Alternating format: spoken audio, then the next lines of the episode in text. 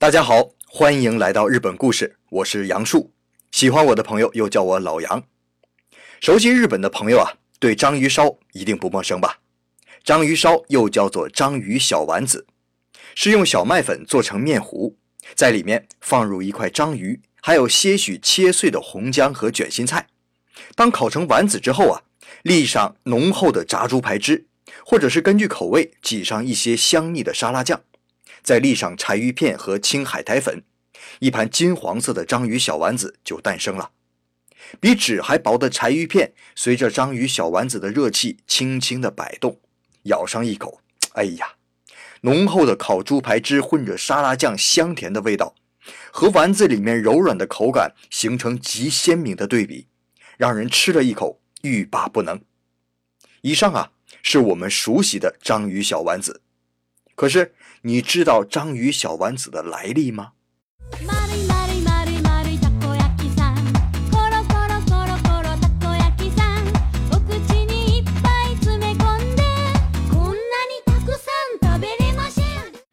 在一九三零年啊，一个来自日本福岛县，那就是三幺幺大地震核泄漏的那个地方，那来自福岛县的一个叫远藤留吉的年轻人，在大阪做乌台料理。也就是推着一个小车沿街叫卖，他卖的呀叫 radio 烧，这个 radio 啊就是英语收音机的那个 radio，咱们也可以把它叫做收音机小丸子。收音机小丸子啊是从日本明治时期就开始很受欢迎的一个烤丸子。之所以冠名收音机，其实啊是希望丸子能像收音机一样风靡全日本，而这种食品本身和收音机是没有半毛钱关系的。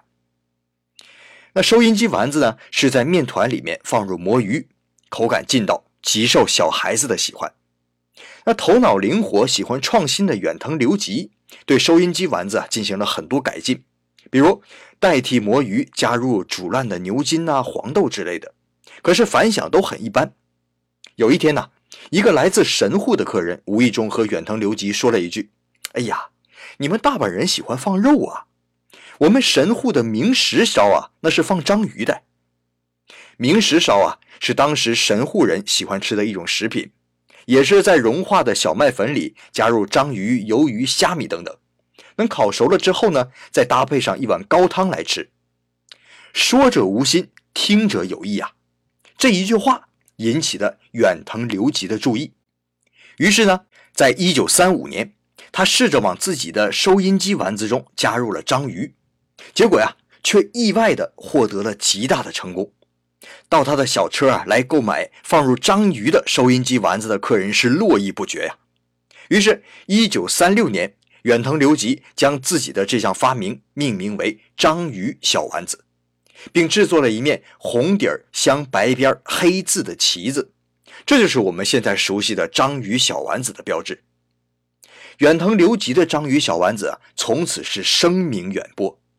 十四年后的一九四九年，他盘下了大阪天下茶屋的一家店面，命名为汇金屋。会是开会的会，金呢是天津的金。从此啊，由乌台车经营模式正式转为店面经营。如今呢，你走到大阪西城区，仍然会看到这家店屹立在街角。去年呢，我去大阪出差，工作结束之后啊，特意的慕名去了一趟汇金屋。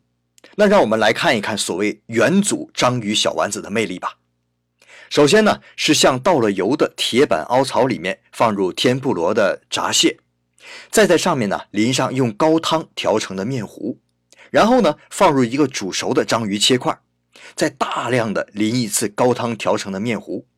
经过几次的翻面啊，当已经到了金黄色时候，就可以出锅直接食用了。对呀，你没有听错啊。真正的章鱼小丸子出锅之后就可以食用了，没有红姜和卷心菜，没有青海苔粉，没有柴鱼片，甚至都没有炸猪排汁和沙拉酱。由于啊是用经过酱油入味的高汤调成的面糊，所以呢在和面的时候就已经入了味。此后啊所加的一切调料都是多此一举，这样烤出来的章鱼小丸子啊，外皮是酥脆芳香。里面呢却柔软的像要化了一样，章鱼的味道也非常鲜明，就四个字可以评价啊：清爽高雅。其实啊，炸猪排汁的出现要比章鱼小丸子晚得多。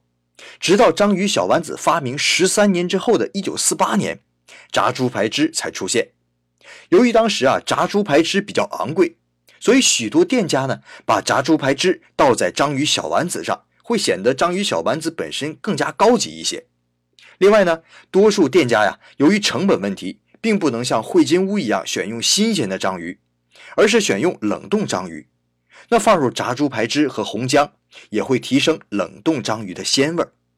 时间久了，这一个做法啊，反倒越来越被人们接受。